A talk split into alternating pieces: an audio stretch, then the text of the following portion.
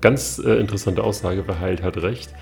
Ähm, wir als Physiotherapeuten können ja nicht heilen. Das macht ja alles der Körper alleine, wenn, wenn man so möchte. Also der Körper, physiologischer Prozess, das, was wir machen, wir bringen oder unterstützen den Körper nur im Heilungsprozess. An sich, der Körper heilt alleine, aber im Endeffekt hast du halt äh, in dem Fall recht, weil ähm, wer natürlich den Patienten ja, wieder in den Ursprungszustand zurückbringen kann, dem vertraut der Patient auch am meisten.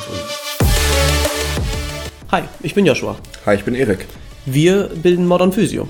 Und wir wünschen euch viel Spaß bei dieser Folge. Willkommen zu einer weiteren Folge. Heute an meiner Seite Joshua. Hallo. Hallo Joshua. Und ähm, heute wieder dabei ist Tarek. Grüß dich, Tarek. Moin, moin.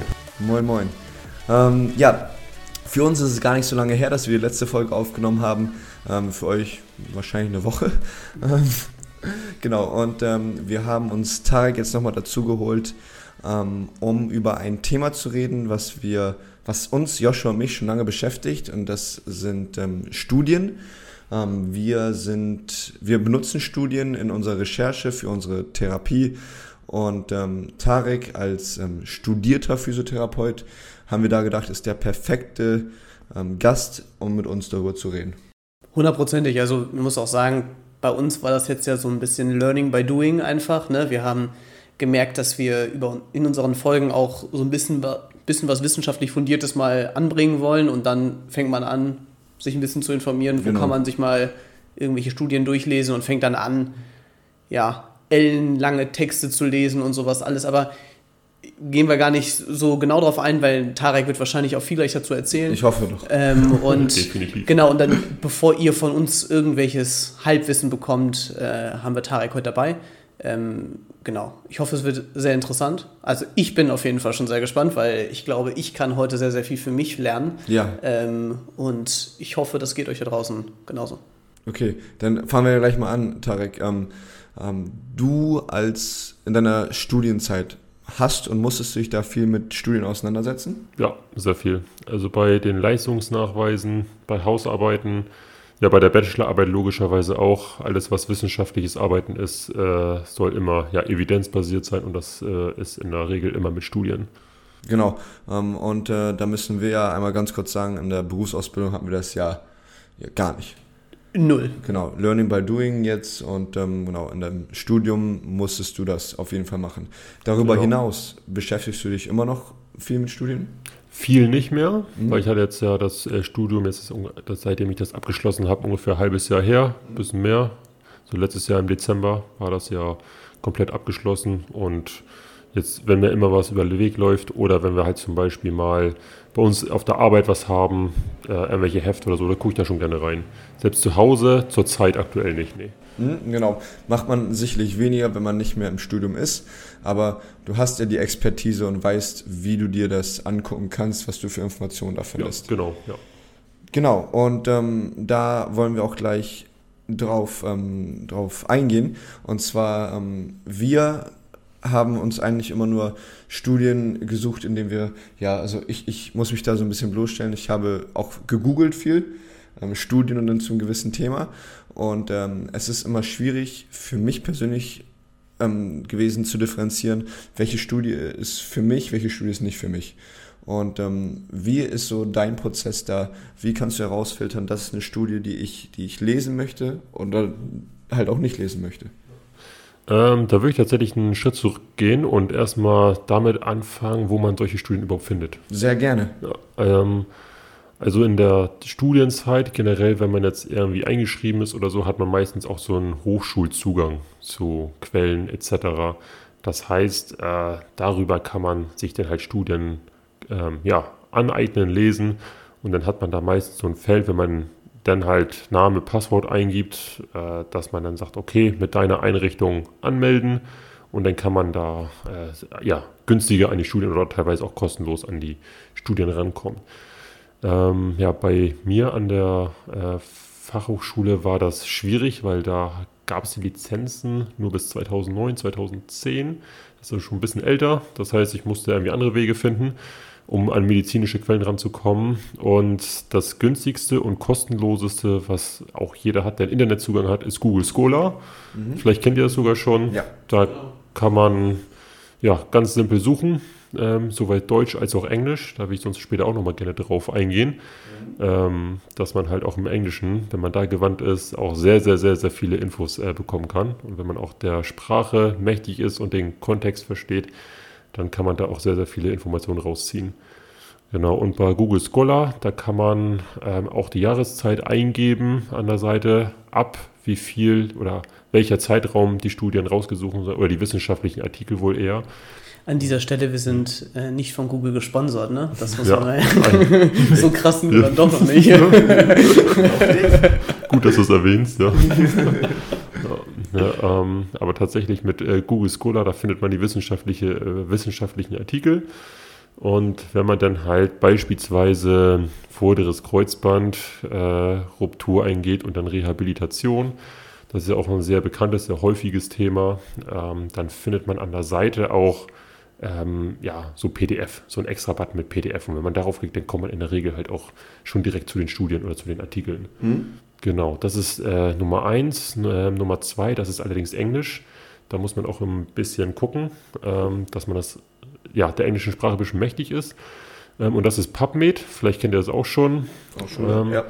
Genau, da gibt es auch spezielle Sucheingabemechanismen und auch Filtermöglichkeiten, wie man da auch ja, die gewünschten Informationen eingrenzen kann.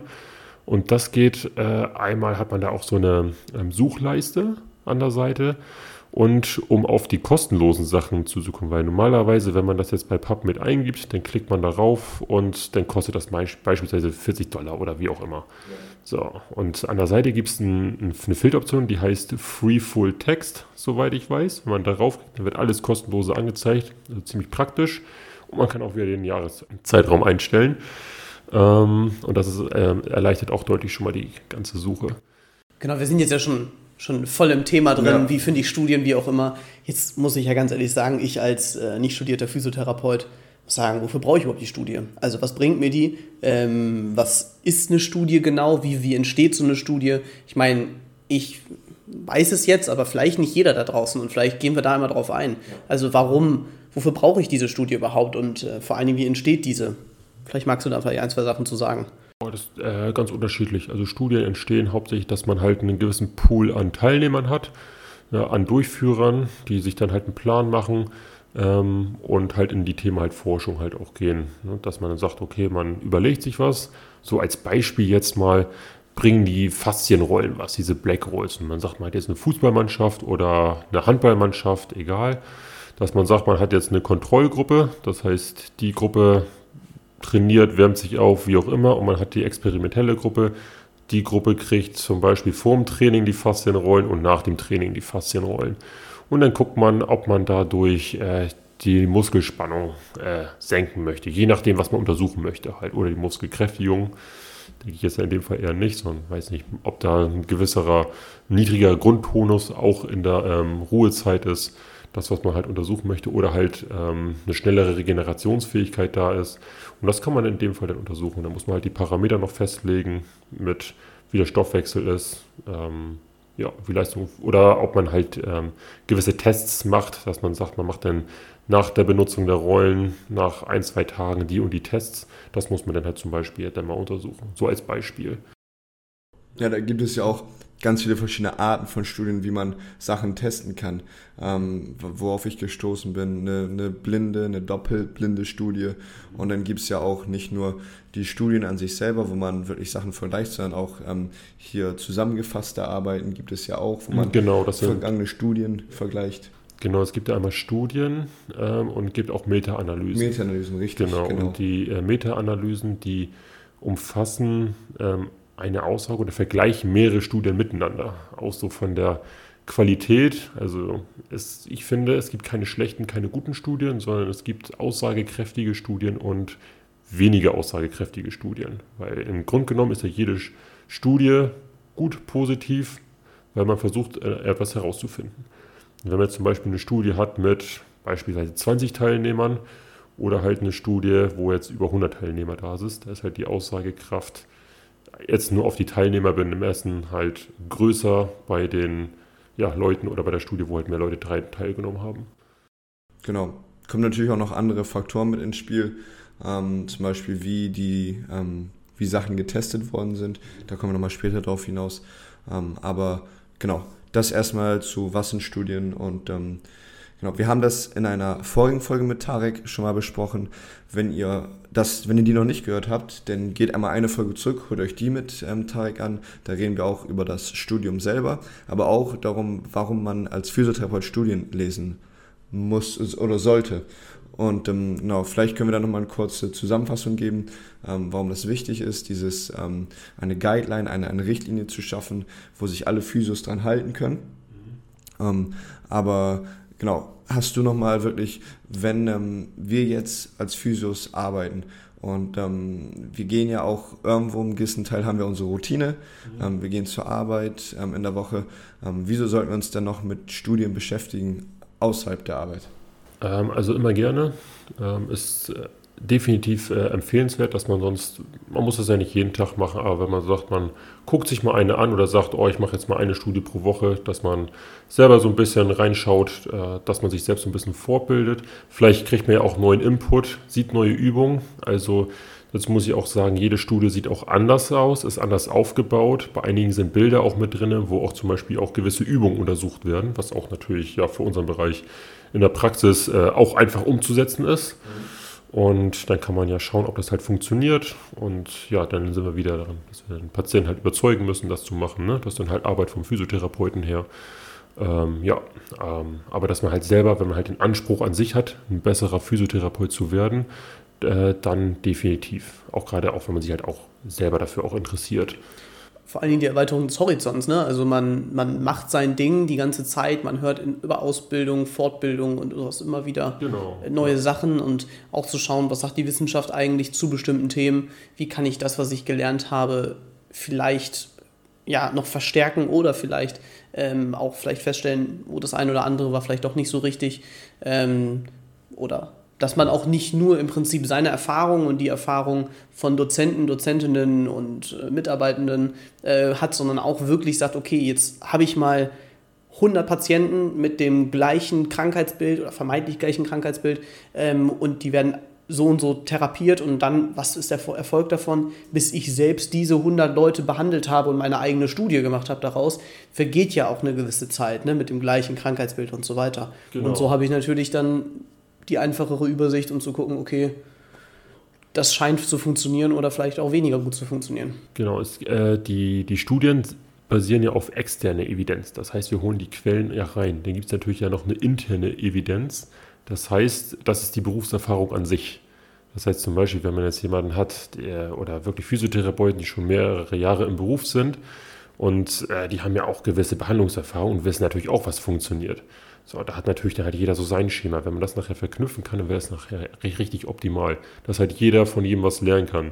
Zum Beispiel wir, ähm, wenn jetzt sagen, okay, man hat jetzt Interesse an dem Studium oder man liest die Studien, dass man wirklich versucht, äh, evidenzbasiert zu arbeiten. Ne? Wie gesagt, Patient muss natürlich dann halt immer mitspielen und da auch Bock drauf haben, ne? dass man es auch gut vermittelt, ähm, dass man sagt, okay, oder dass die oh, das gab es ja bei uns noch nicht, ich probiere das auch mal aus, muss man natürlich dann auch offen für sein. Und man sagt, oh, das funktioniert und man sagt, ja, okay, gibt es denn jetzt keine Evidenz zu oder wurde halt noch nicht untersucht, aber wenn es trotzdem funktioniert, dann kann man das ja auch mal ausprobieren.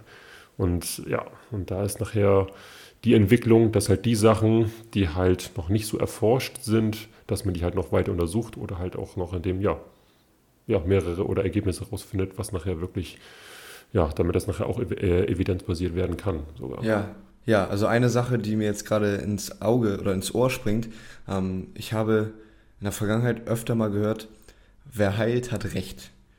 So, und das kommt ja da in diesem Vergleich, kommt das ja so ein bisschen hoch. Und ich habe das Gefühl, dass das Studium dann wirklich abgrenzen kann, ob dann wirklich, ja, ich mache die und diese Technik und damit helfe ich diesen Menschen, ja, ob das wirklich denn da, da daher kommt, dass du mit dieser Technik diesen Menschen geheilt hast oder dass es vielleicht von anderen Faktoren kommt. Und dafür sind Studien ja da, denn die testen ja wirklich, ob ähm, dieser Mensch mit den Händen das geheilt, den geheilt hat oder in der Kontrollgruppe, ob dies, die nicht unabhängig von diesen heilenden Händen geheilt worden wären. Ganz äh, interessante Aussage, weil Heilt hat recht.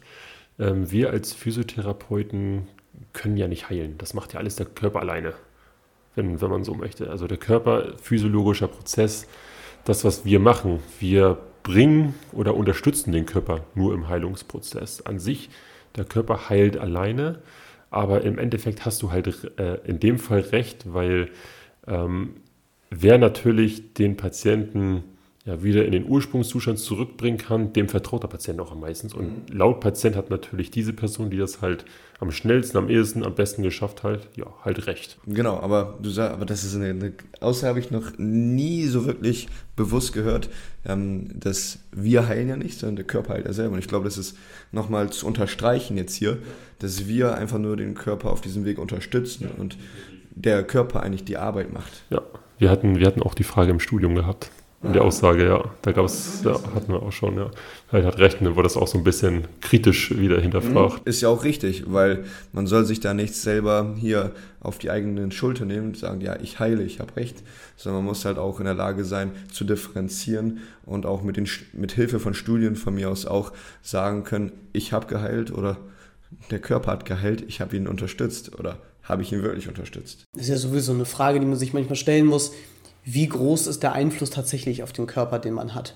Ne? Mhm, also genau. ich glaube, dass, dass da auch ganz, ganz viel, ganz, ganz viele komische Sachen manchmal erzählt werden. Also in, unter, von unterschiedlichen Leuten dann, wie, wie, wie doll Druck zum Beispiel. Ne? Also ganz häufig ist ja dieses, ähm, wir haben schon mal drüber gesprochen, egal, Hüftbeuger verkürzt. Ne? Wie groß ist mein Einfluss tatsächlich durch meine Hand, wenn ich den Hüftbeuger jetzt manuell therapiere zum Beispiel, ne, wie groß ist mein Einfluss darauf? Wie viel, wie viel macht meine Hand da jetzt in Wirklichkeit? Oder ist es einfach nur im Prinzip ein ganz, ganz leichter Stimulus, der den, den Körper unterstützt? Oder was mache ich da eigentlich genau? Ne, nur durch, nur, nur durch Blutungssteigerung?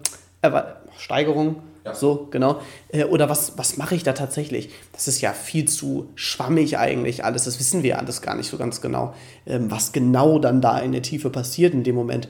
Und ich glaube, da müssen wir uns auch so ein bisschen zurücknehmen und wirklich auch sagen, okay, so viel, so viel schaffen wir dann doch nicht. Also wir begleiten den Körper, wir unterstützen ihn, genau wie ihr das gerade gesagt habt, und dann fängt der Körper an, seine eigenen Wundheilungsprozesse, seine eigenen Prozesse zu durchlaufen und wir stehen daneben und unterstützen. Könnte, könnte man ja auch mal wissenschaftlich untersuchen, inwiefern das äh, möglich ist. Ja, Tarek, ich habe da eine Idee für dich. Ja. Joshua, liest du Studium im Alltag? Ich muss sagen, ich mache das ähm, im Rahmen dieses Podcasts. also der animiert mich schon dazu, das zu tun.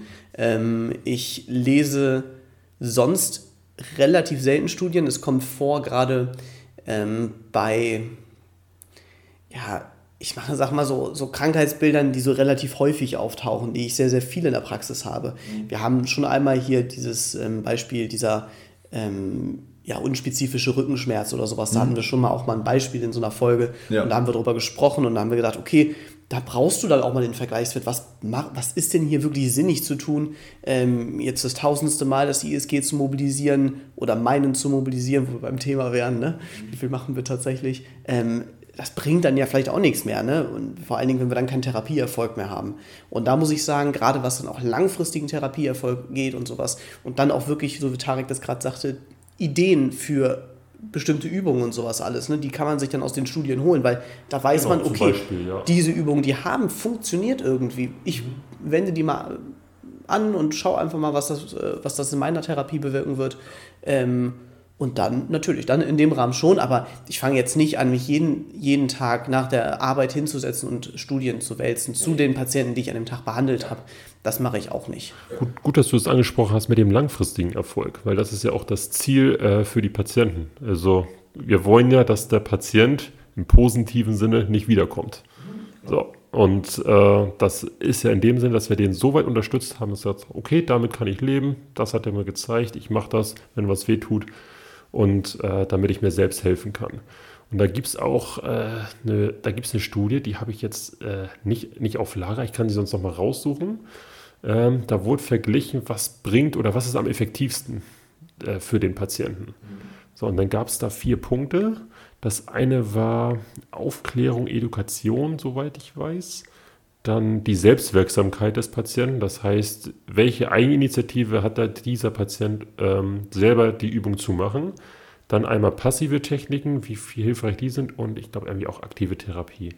Irgendwie sowas, waren vier, vier Punkte. Also ich habe mir schwebt jetzt auch nicht wieder ganz genau vor, aber kann ich sonst nochmal äh, raussuchen. Ähm, Gerne. Und das Wichtigste, äh, was dabei ist, ist die, nee, Quatsch, nicht Aufklärung, die äh, Patient-Therapeuten-Beziehung. Mhm.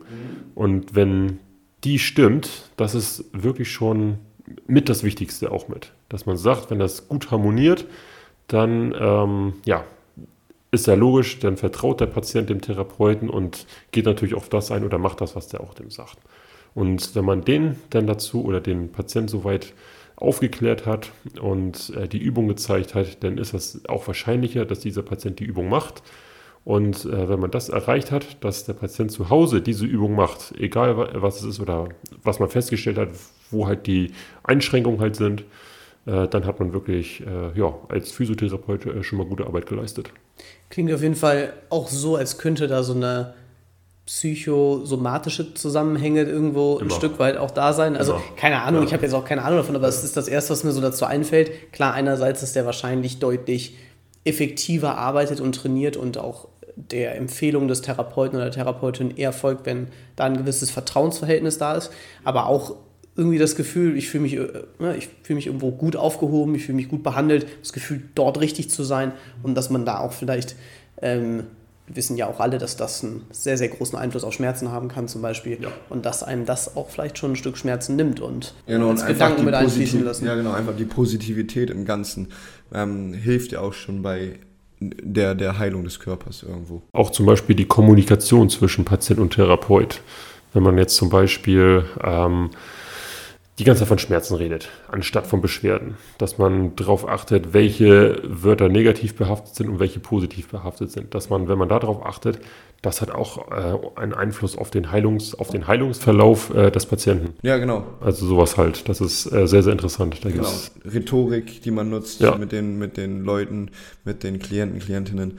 Patient, Patientinnen und ähm, da unterbewusst gibt man denen ja auch, okay, ich habe Schmerzen. Der Therapeut sagt auch immer nur Schmerzen, Schmerzen, Schmerzen, obwohl man eigentlich dieses Wort gar nicht in den Mund nehmen muss und nicht immer wieder wieder affirmieren muss, ja, du hast Schmerzen, sondern einfach auch mal andere Gesprächsthemen einleiten oder diese positiveren Gesprächsthemen einleiten. Ja, definitiv. Das ist auch aktive Therapie. Ja, genau, dass man sowas zum Beispiel mal macht, ja.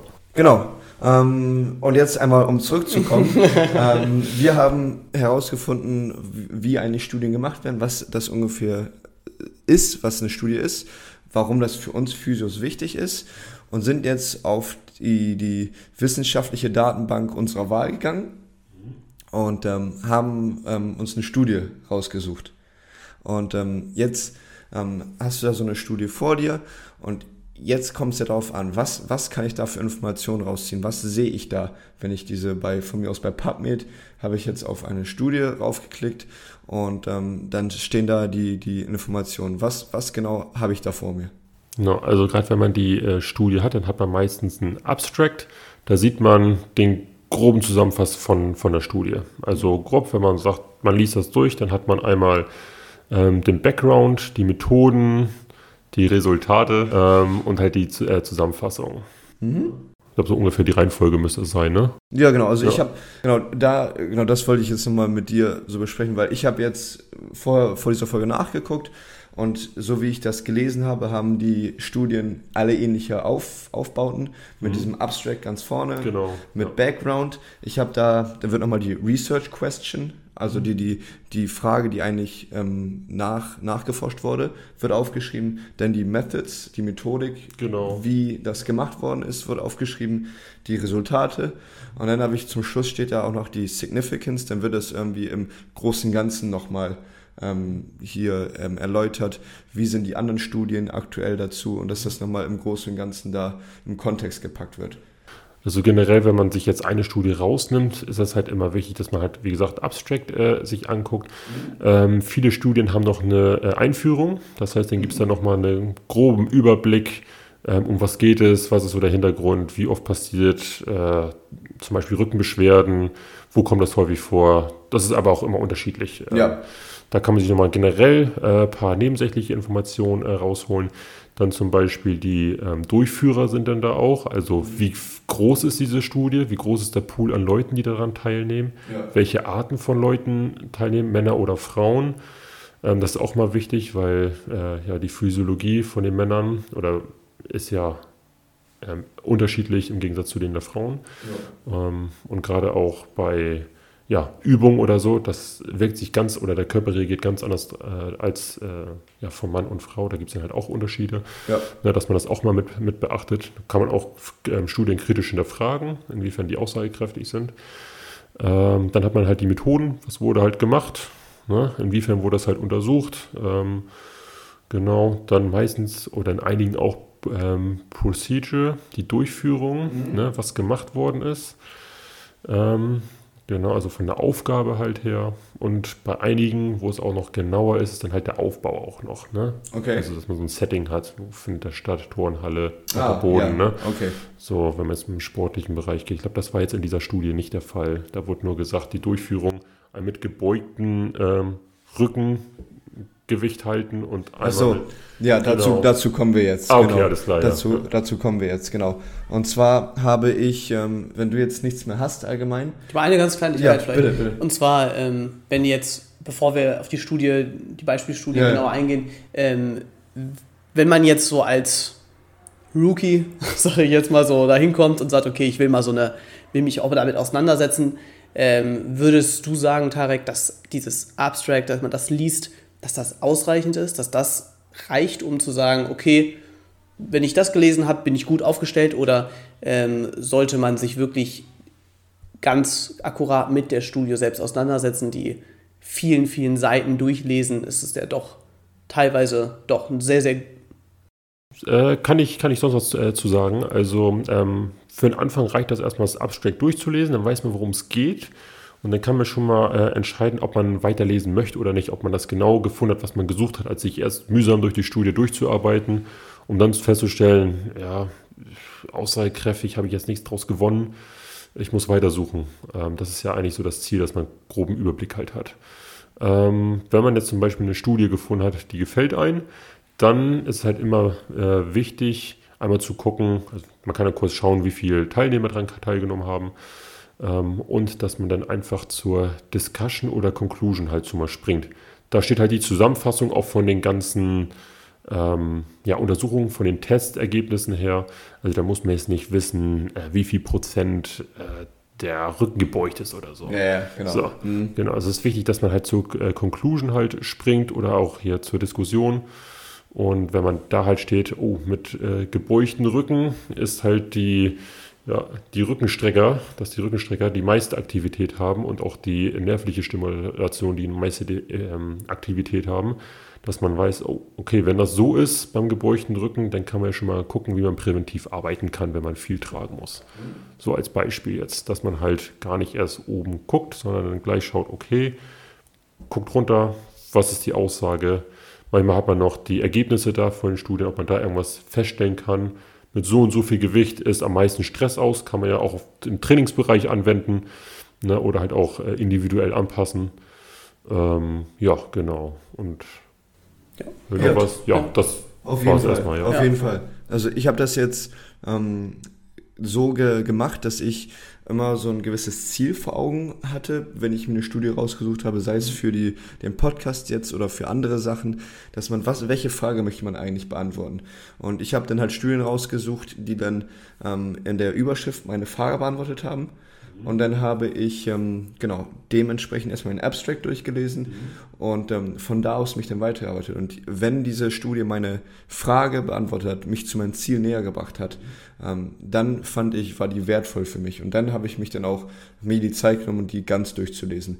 Aber genau, wenn es denn schon beim, äh, hier beim Abstract so aussieht wie, ach nee, ist anscheinend doch nicht, geht doch um was ganz anderes, dann habe ich gesagt, ja gut, dann brauche ich die auch nicht.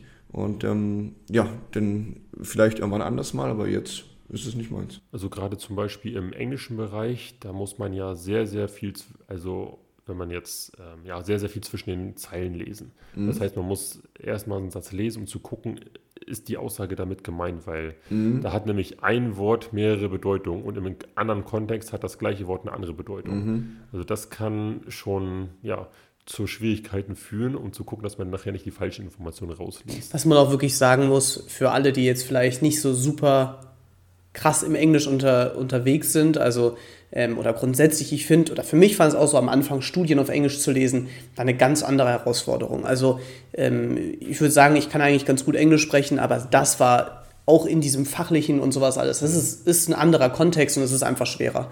Ähm, trotzdem ganz ehrlich, reinlesen, einfach weiterlesen. Man kommt so schnell rein in diese Thematik. Das stimmt. Man ja. Das Verständnis, das wächst mit dem, umso mehr man da liest. Also ähm, es gibt einfach, du wirst da wahrscheinlich auch noch was zu sagen, aber deutlich mehr auf Englisch zu ja, finden ja. und ähm, sich dann wirklich nur auf deutsche Studien zu beschränken, macht den Horizont super klein und super eingeschränkt. Deswegen ruhig dran trauen. Zur Not nimmt euch einen Übersetzer daneben oder oder. Das, man kommt da schon an sein Ziel und äh, sonst genauso wie Tarek gerade sagte, erstmal Abstract, Conclusion und sowas alles lesen und dann äh, kommt man schon auch an sein Ziel und dann irgendwann geht das von ganz alleine, dann genau. liest man das auch runter, aber. Und jede Studie ist nicht immer auf äh, mega schwierigem Englisch. Also man darf jetzt keine Angst vor haben, dass man jetzt sieht, oh, das sind alles Fremdwörter. Wenn man das natürlich am Anfang noch nicht gewohnt ist, äh, kann ich euch äh, Leo empfehlen. Vielleicht das ähm, Wörterbuch, äh, Englisch-Deutsch, vielleicht kennt ihr das. Ja, ähm, und da ist das ganz cool, wenn ihr dann ein Wort auf Deutsch eingebt oder ein Wort auf Englisch, dann habt ihr das gleiche Wort und die mehreren verschiedenen Bedeutungen. Mhm. Und manchmal habt ihr auch da hinten ähm, ja, den Berufszweig oder halt das Gebietsfeld. Also oh, okay. zum Beispiel steht dann da irgendwie, ist auf äh, geologischen Sinne gemeint oder im anatomischen Sinne. Und wenn du ja, zum Beispiel okay. dann Trunk eingibst, ich glaube, das heißt sogar Rückbank, kann oder das. Koffer. Koffer, ne? Kofferraum, genau. Und wenn man denken, okay, das hat die Das gleiche Wort heißt dann Rumpf im anatomischen genau. Sinne. So als Beispiel jetzt. Ja. Auch von Leo, wenn wir nicht gesponsert. Ja. genau, aber ja, das habe ich wirklich, ähm, als ich jetzt mich auf diese Folge vorbereitet habe, habe ich wirklich den Satz gelesen, die Sprache der Wissenschaft ist Englisch. Ja. Und da muss man Not, also es wird darauf hinauslaufen, dass man sich irgendwo mit der englischen Sprache auseinandersetzen muss. Ja, das, äh, das muss man, sollte man und heutzutage ist es ja auch gar nicht mehr so schwierig, da ranzukommen. Also es gibt ja über Internet, da kommt man viel ran. Ähm, ich glaube, heutzutage, äh, wenn man jetzt beispielsweise einen englischen Film hin, da versteht man ja auch relativ viel. Hm. Und auch aus dem Kontext, wenn man jetzt so ein, zwei, drei verschiedene Wörter jetzt kennt, ähm, das einfach weiterliest, dann kann man sich schon vorstellen, okay, darum geht's, ähm, dass das jetzt nicht alles komplett unverständlich Auf ist. Auf jeden Fall keine Angst haben davor. Einfach loslegen. Genau. Und schauen, was es bringt. Auf jeden Fall. Ja. Genau. Wo wir jetzt gerade über Englisch sprechen, die Studie, die wir rausgesucht haben, die wir jetzt einmal besprechen, die ist auch auf Englisch. Ähm, wir werden natürlich jetzt nicht auf Englisch den Podcast machen, aber genau, wir reden, wir, wir lesen einmal hier die, den, die Überschrift der Studie durch. Und ähm, dann werden wir uns da ja auf Deutsch drüber unterhalten. Und zwar die Studie, die wir auch in der Beschreibung verlinken werden, heißt Flexed lumbar spine postures are associated with greater strength, efficiency and efficiency than lordotic postures during a maximal lift in pain-free individuals. Hallo, guten Tag. genau. Ähm, was eigentlich nur bedeutet, ähm, Flex, also flektierte LWS-Positionen ähm, sind mit ähm, größerer Kraft und Effizienz als lordotische Haltungen in der LWS bei maximalen Hebelbewegungen assoziiert in schmerzfreien Individuen. Haben wir das verstanden gerade, wenn ich das ich glaub, übersetzt ich, habe? Ich glaube ja. Hast du gut gemacht, Erik. Ja? Ja, ja. ja, es ist schwierig, das so Wort zu Wort, on, ja. on, the, on the point zu übersetzen. Genau, und da ist es auch zum Beispiel äh, ja, wichtig, dass halt die deutsche und englische Grammatik sich dann halt auch unterscheiden. Also man kann auch nicht eins zu eins wörtlich übersetzen. Mhm. Man muss die einzelnen Wörter übersetzen und dann muss man nachher tatsächlich, ja, äh, das nachher sich selber aus dem Kontext zusammenbringen. Ja. ja. Aber mit Übung geht das. Also wenn man das wirklich mehrmals macht, also auch am Anfang kann ich ja nochmal kurz, äh, kurz ausholen. Meine erste Hausarbeit, ich habe jedes, boah, sehr, sehr viele Wörter ähm, bei Leo eingegeben kein Sponsor. ähm, und nachher ging das echt einfach, nachher die Studien zu lesen. Ja. ja. Aber dauert halt lang, dauert länger, ist halt Arbeit, ne? Ja, natürlich. Ähm, genau, aber wir sind jetzt hier bei der Studie und ihr da draußen müsst euch vorstellen, diese Studie sagt, dass ähm, oder in dieser Überschrift steht, dass wenn wir mehr in einer gebeugten Position von der Lendenwirbelsäule stehen, ähm, können wir, wenn wir irgendwas hochheben wollen, mehr Kraft und mehr effizient arbeiten. Genau. Und ähm, jetzt würde ich einmal gerne hören, oder ähnlich wie wir das eben gemacht haben, ähm, würde ich immer von dir hören, wie, wenn das jetzt dein Thema ist, was du dir rausgesucht hast, darüber möchtest du jetzt mehr wissen. Wie gehst du denn in dieser Studie vor? Was, wie liest du das? durch? Ja, also ich gehe wieder oben durchs Abstract durch, ne, liest das soweit und ähm, das war ja, ist ja sehr ähm, ja, verallgemeinert auch gewesen. Das war so eins nach dem anderen. Dann ähm, das jetzt, da würde ich mir jetzt auf dieses Beispiel speziell alles durchlesen. Ähm, dann war da nachher die, ähm, ja, dass ich dann erstmal von vorne anfange. Ähm, ich weiß gar nicht, was war der, was war der erste Part? Genau, also ähm, im, im, Abstract, der Background, mhm. ähm, da wurde ja erstmal darüber geredet, dass ähm, die Lendenwirbelsäule-Position ähm, einen Einfluss darauf hat genau, beim Heben ja. und dass wir Physiotherapeuten und Physiotherapeutinnen ja auch sonst generell immer den Leuten empfohlen haben, ihr müsst mit geraden Rücken heben. Ja, das war ja immer so diese Aussage, ach, du darfst dich nicht so beugen, das schadet deinem Rücken. Und ähm, diese Studie möchte ja sozusagen hinterfragen, ähm, ob das wirklich richtig ist. Und ähm, das war dieser Background, warum diese Studie überhaupt zustande gekommen ist. Okay, ja. Genau. Okay, ähm, ja, dann werde ich mir ganz normal durchlesen äh, von Anfang. Dann war ja die ähm, Beugung von der Lendenwirbelsäule war ja auch da aufgeführt, denn das war ja auch nur ein kurzer Absatz. Und dann stand ja auch mit gebeugten Rücken ähm, ist dann eine höhere Gradzahl, als wenn man den, den Rücken gestreckt hat und dann in die Beugung geht. Das heißt, da hat sich ja nicht so viel verändert. Hm, also kannst du das so, nochmal so hab, äh, kannst du noch mal erklären? Das habe ich jetzt gerade nicht ganz. Äh, so habe ich äh, verstanden. Also wie, als, wie die Position war oder wie? wie äh, genau, also die ähm, Position, also wenn du jetzt zum Beispiel in die Beugehaltung gehst, das heißt, mhm. du willst was aufheben, du machst den Rücken krumm, beugst die Knie und so weiter. So, oder du lässt den Rücken gerade und gehst dann gestreckt, als ja. wenn du äh, Good Mornings machst ja. oder so. Mhm. Genau, und da ist ja nur ein ganz, ganz kleiner Unterschied gewesen. Und einmal die ähm, ist ja auch noch festgestellt worden, dass wenn man gerade steht, immer noch eine Beugestellung in der. Genau, genau, dass die Lendenwirbelsäule immer noch durch die natürliche lordotische Haltung ist ja immer noch dieser Winkel da drin. Genau, genau. genau. So, das habe ich einfach schnell überflogen, mhm. dann bin ich relativ schnell runtergegangen. Oh, was ist die Conclusion? Mhm. Und dann habe ich äh, äh, gleich gelesen, dass die ähm, ähm, was ist das? neuromuskulärische Effizienz, ähm, Effizienz ähm, bei gebeugten Rücken stärker war mhm. oder höher war. Genau. Und auch die Muskelaktivität von den Rückenextensoren stärker war. Genau. In, also in der Beugeposition. In der, genau, in der maximal gebeugten Position. Genau, ja, in der maximal genau. gebeugten Position. So, und in, im Stand ist es halt wenig gewesen. Und dann ähm, ist ja noch unten aufgeführt worden, dass das vielleicht ein Anreiz dazu äh, sein soll, äh, dass man zum Beispiel bei, ja, Arbeitern oder körperlich arbeitenden Leuten, zum Beispiel auf dem Bau, dass man da eher was optimieren könnte. Genau. Weil das halt nachgewiesen worden ist, dass halt die Rückenmuskulatur in gebeugter Position ja, mehr arbeiten muss. In einer gebeugten Position. In einer gebeugten Position, ja. Genau. Effizienter arbeiten muss und stärker ist. So, richtig? Ja. Und da denkst du ja erstmal, was zum Teufel? Was haben wir da gelernt? Was haben wir da, wieso? Also wenn du sowas liest, dann denkst du erstmal, okay, wieso haben wir denn immer von, ich habe das damals als Kind schon von meinen Eltern gehört, du darfst dich nicht, wenn du was Schweres hebst, lass deinen Rücken gerade und auch in der Ausbildung. Ähm, da haben wir, ähm, ja, ganz oft gehört, okay, ihr müsst den Leuten beibringen, dass die aus den Knien, aus den Beinen arbeiten und den Rücken gerade lassen. Und jetzt auf einmal liest du sowas. Man muss aber auch sagen, dass die moderne Rückenschule, wie sie heute ist, auch nicht mehr so ist. Also genau, genau also es ist, hat, es passiert gerade, passiert super viel gerade, ne? Also das stellt sich auch aktuell sehr, sehr viel um. Also ähm, wir erleben das oder ich erlebe das auch auf der Arbeit.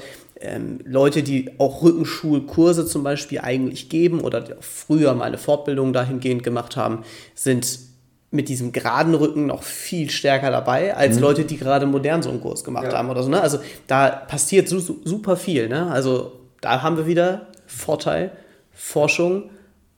Wir, wenn ihr da, wie gesagt, Studium und sowas, Akademisierung da noch mehr hören wollt, letzte Folge noch mal reinhören. Aber äh, genau darum geht's. Ne? Umso mehr da kommt, desto mehr erfahren wir solche Sachen. Ne? Und sonst würden vielleicht, wenn wir uns jetzt nicht mit dieser Studie auseinandergesetzt hätten, hätte der Patient, den ich vielleicht morgen behandle, von mir genau das gehört, was jetzt vielleicht nicht richtig ist, sondern genau Oder das ich sagen, nicht, nicht richtig ist und weniger hilfreich ist. Oder weniger hilfreich ist. Dankeschön. genau. Ja. Ich hatte auch noch äh, mich mit einem anderen Kollegen auch mal kurz geschlossen oder halt mal ausgetauscht. Äh, auch ein äh, Studienkollege von mir. Und ähm, da haben wir auch über Krummrücken gesprochen und äh, meinte auch, da gibt es auch Studien, ähm, dass man, wenn man mit gebeugten Rücken, egal wie krumm der ist, bis 10 Kilo hebt, kann nichts passieren. Das heißt, nichts passieren.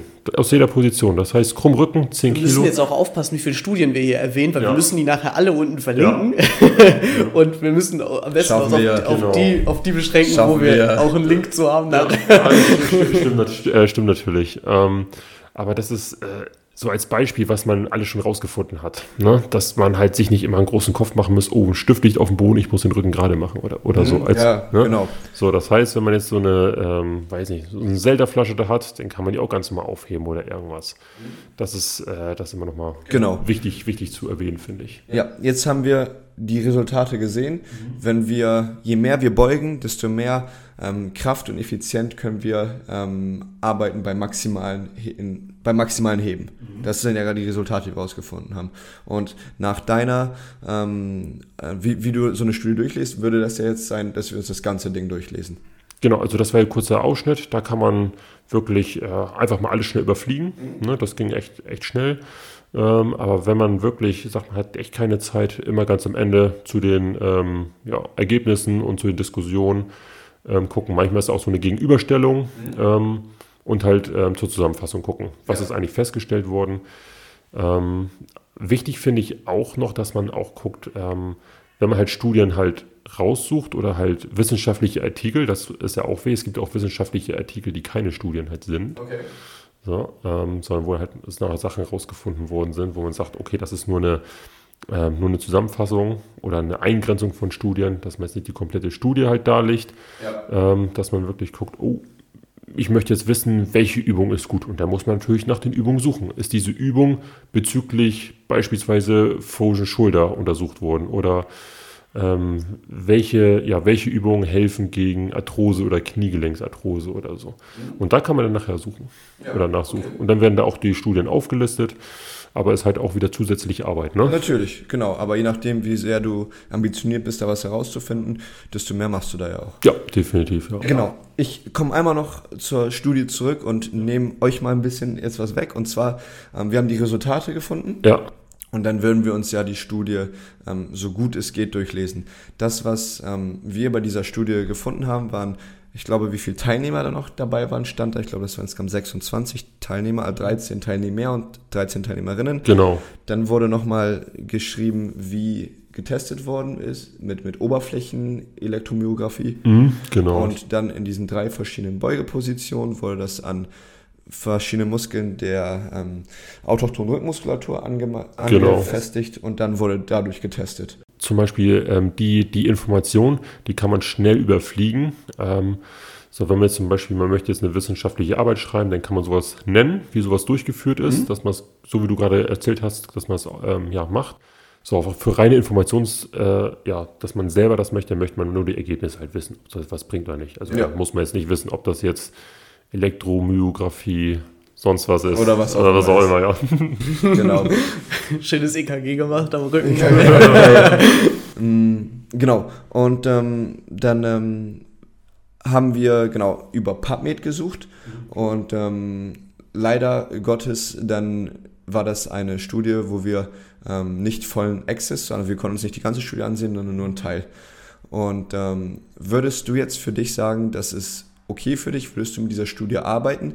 Oder würdest du dann sagen, nee, wenn ich diese Studie in meiner Argumentation oder in meiner Arbeit benutzen möchte, dann müsste ich mir da das Ganze runterladen? Ich würde mir immer, das, immer die ganzen Studien halt gucken, dass ich da irgendwie rankomme. Da hat man mehr Informationen. Vielleicht sind dann noch nebenbei ein paar Sachen ähm, getestet worden. Das war jetzt ja nur die, ähm, zum Beispiel die ähm, Beugebeweglichkeit ähm, von der äh, Lendenwirbelsäule. Und vielleicht ist auch die Brustwirbelsäule mit drin oder Halswirbelsäule mit drin. Das wäre auch nochmal inter- interessant zu wissen. Das weiß ich jetzt zum Beispiel ja nicht. Das ist jetzt nur auf den unteren Rücken halt beschränkt. Ähm, genau, und da muss man halt gucken, dass es halt wieder kosten oder kostenlose wissenschaftliche Artikel sind. kann man bei Google Scholar, bei PubMed oder bei Pedro ist auch noch eine Datenbank zum Beispiel. Das sind so drei große. Äh, ich glaube, PubMed macht sogar Deutsch. Äh, mit der habe ich aber nicht so viel gearbeitet, weil äh, ne, mit P Pedro macht Deutsch, habe ich PubMed gesagt. Äh, das PubMed. Ja, also, äh, PubMed macht Englisch. Also mit PubMed würde ich am meisten arbeiten wollen. Ja. Und bei äh, Google Scholar, da findet man auch viele deutsche Sachen auch. Genau. Ne, das finde ich auch wichtig. Genau, weil eine Sache, die mich an dem Ganzen so ein bisschen gestört hat, war, dass, ähm, oder an der Studie ein bisschen gestört hat, war, ähm, wieso soll ich jetzt den Leuten empfehlen, mit gebeugten Rücken zu heben, weil da habe ich ja jetzt keine Assoziation mit, wie könnte sich das ähm, auf, auf Schmerzen aus, auswirken.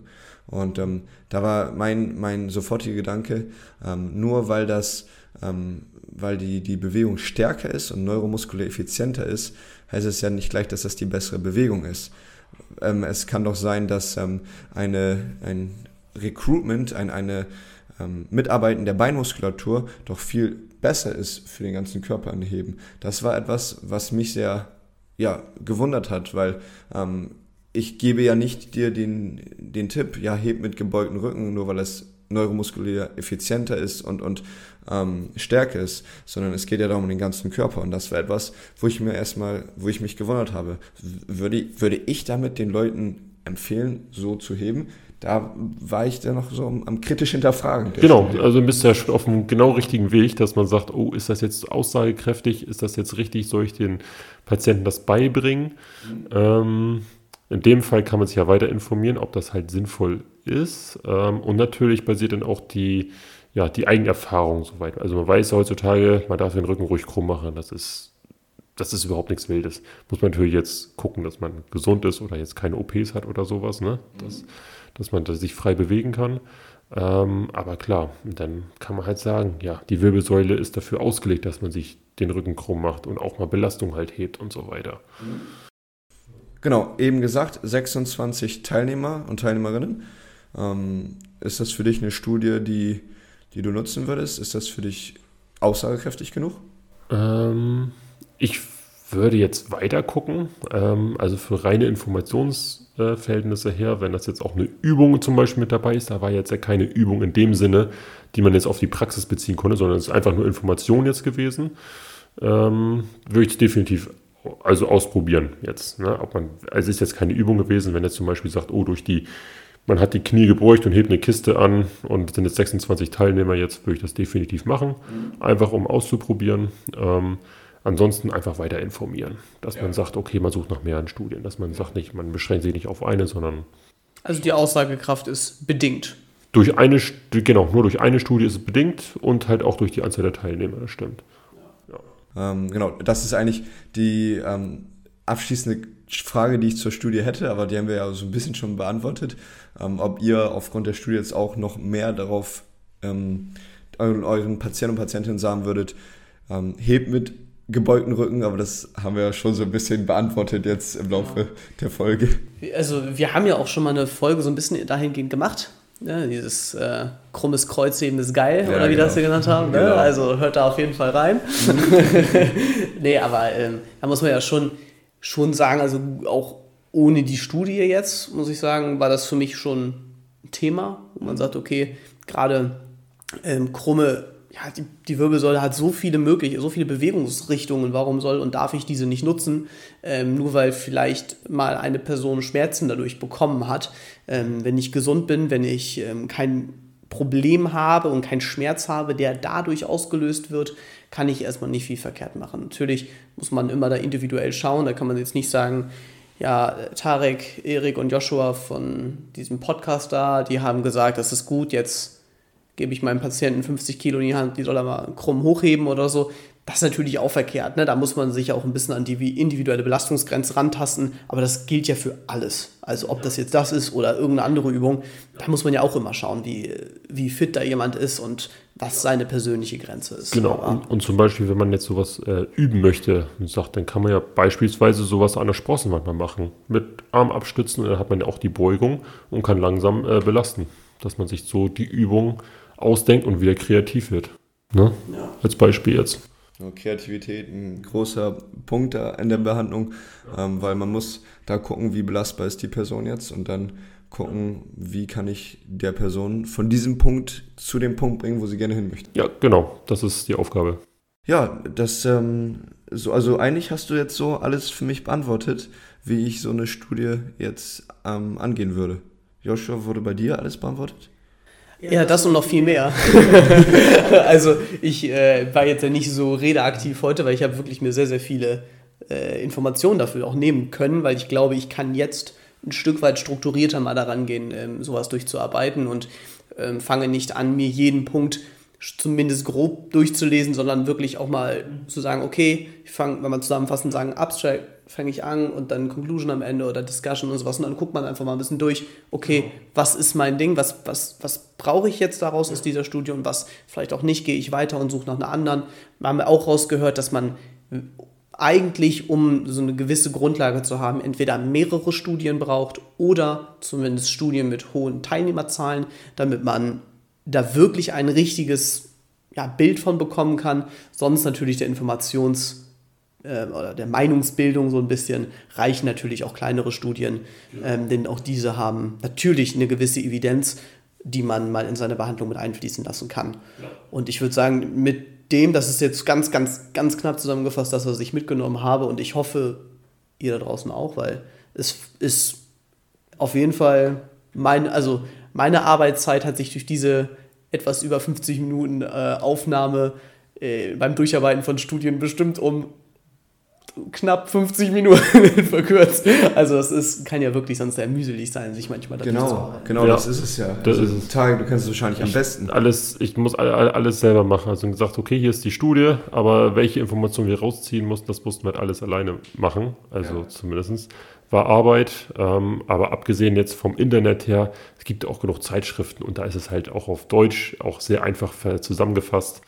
Es gibt ja auch einige Seiten, auch Instagram-Seiten und sowas alles, die dann häufig manchmal so Studien ja, zusammenfassen und so, ne? Also da gibt es auch keine falschen Quellen in Anführungsstrichen. Da informiert euch ruhig auch rüber, ne? Also ist jetzt nicht, äh, man muss sich jetzt nicht nur über äh, jetzt über PubMed oder ähm, was weiß ich, Pedro oder sowas noch gesagt, ja, muss man Google sich ja nicht, Google Scholar, genau, brauchst nicht nur da, darüber informieren. Da gibt es ja ganz viele Möglichkeiten. Ja. Hauptsache machen. Ja, genau. Tarek, vielen, vielen Dank für deine Zeit. Ja, wirklich ja, vielen Dank. Gerne, gerne. Du bist um, wahrscheinlich vielleicht irgendwann mal wieder dabei. Wahrscheinlich, vielleicht. Gute Aussage. Ne? Aber jetzt erstmal ja. jetzt erstmal äh, ja, es war uns eine große Ehre, dass du auch bei beiden Folgen dabei ähm, warst, dass du uns deine Expertise auch gegeben hast und ähm, ja, wir sind einfach sehr glücklich. Dankeschön. Ja, danke an euch, hat mir sehr Spaß gemacht. Ja, freut mich. Ich konnte auch was mitnehmen. Auch mal so andere Perspektive und Blickwinkel mal so, so zu sehen. Sehr schön. Ja, und ja, dann sage ich von meiner Seite aus, ja, tschüss und vielleicht bis zum nächsten Mal. Genau. Danke an alle Zuhörer und Zuhörerinnen, dass ihr wieder eingeschaltet habt und wir hören uns in der nächsten Folge. Bis dann. Tschüss. tschüss.